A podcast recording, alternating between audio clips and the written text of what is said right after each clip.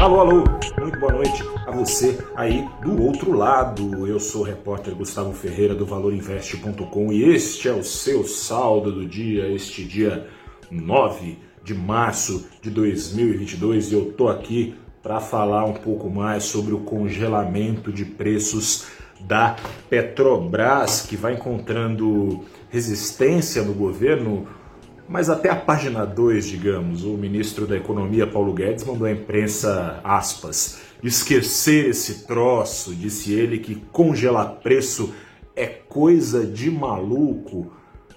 A Petrobras, então, tá batendo palma para louco dançar, né? Porque mesmo com o mergulho de hoje de 13% dos preços do petróleo, o petróleo acumula ainda uma alta de 15% ao longo da guerra, que começou lá no dia 24 de fevereiro. E de lá para cá, nada de reajuste de preços da Petrobras. Em paralelo, pressiona nada veladamente, publicamente, o presidente Jair Bolsonaro para que continue assim sendo.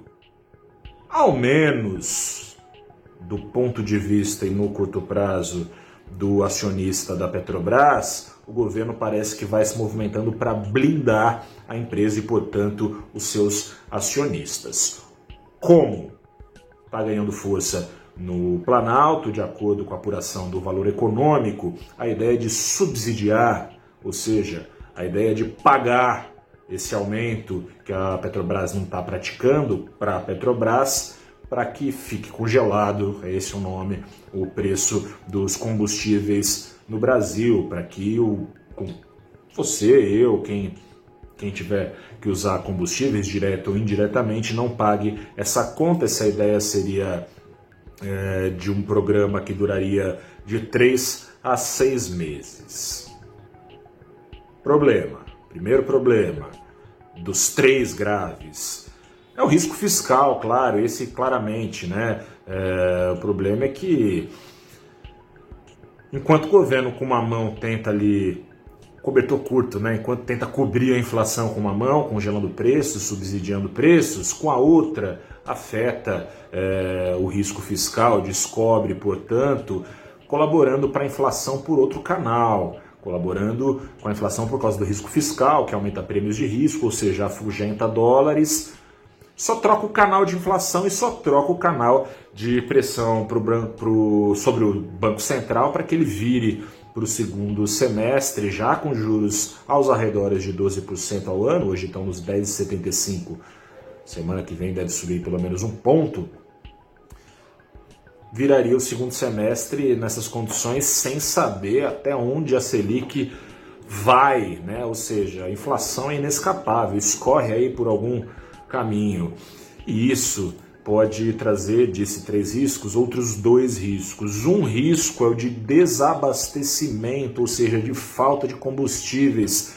A guerra pode acabar e tomara que acabe, por isso, aliás, com essa esperança, né, a Ucrânia estaria é, disposta a ceder à Rússia e, portanto, a Rússia poderia diminuir é, os ataques ou acabar com a guerra. Mas a guerra acabando, as sanções continuam. O petróleo da Rússia segue sem desembarcar nos Estados Unidos, segue sem desembarcar no Reino Unido e a União Europeia segue disposta a ir diminuindo a sua dependência até zerar por completo no final do ano. Ainda que haja disposição do Ocidente para derrubar essas barreiras, a Rússia assinou aí decreto proibindo exportações ao Ocidente. Vai querer?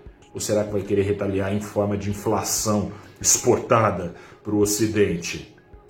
Ou seja, existe o risco do que agrava o risco fiscal, o primeiro risco, de continuar os preços do petróleo, se num patamar mais baixo, não tão mais baixo assim, ou seja, pode não bastar seis meses aí de programa de subsídio. Caso esse programa de subsídio precise continuar por mais tempo, o risco de desabastecimento é real. Por quê? porque a Petrobras não supre totalmente sozinha a oferta necessária de combustíveis no Brasil. E as outras empresas não têm perna, sem a ajuda do governo, que vai ser só para a Petrobras, de continuar por muito tempo importando é, petróleo combustível mais caro e revendendo a preço baixo. Não consegue competir, essas empresas podem ser expurgadas do mercado de combustíveis e faltar combustíveis Terceiro grande risco, já falei do fiscal, já falei do desabastecimento, o terceiro grande risco diz respeito à própria Petrobras e o seu futuro. Desde 2016, pós-Lava Jato,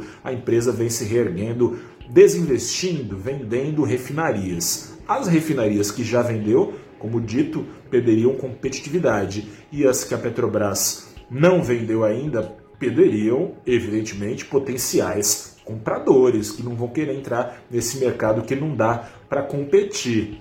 Ou seja, o plano de desinvestimento da Petrobras também poderia ir para o vinagre. Não tem solução fácil, gente, não tem solução fácil. Resta torcer para a guerra acabar logo, para sanções, aí é o problema, né? Para sanções serem derrubadas e os preços juntos. É preciso combinar com os russos, não só com eles, com os Estados Unidos, com a União Europeia, com o mundo todo. Vamos ver o que vai dar. Pelo menos teve esse sopro de esperança e Bovespa enquanto a Petrobras dava uma patinada, mas não tanto com essas notícias, eh, patinavam também as ações da Vale, as demais ações dependentes de juros disparavam loucamente, bolsas para cima e bem para cima no mundo todo, e Bovespa com uma alta hoje de 2,4%, dólar com uma queda de 0,85% aos R$ 5,01. Tirando esse centavo aí, voltaria para o nível pré-guerra, exatamente aos cinco reais estava o dólar quando começou a subir, a partir do dia 24 de fevereiro, quando começaram os ataques da Rússia na Ucrânia. Vamos ver o que vai dar isso. Eu sou o repórter Gustavo Ferreira, repórter do ValorInvest.com. Voltamos a falar mais amanhã.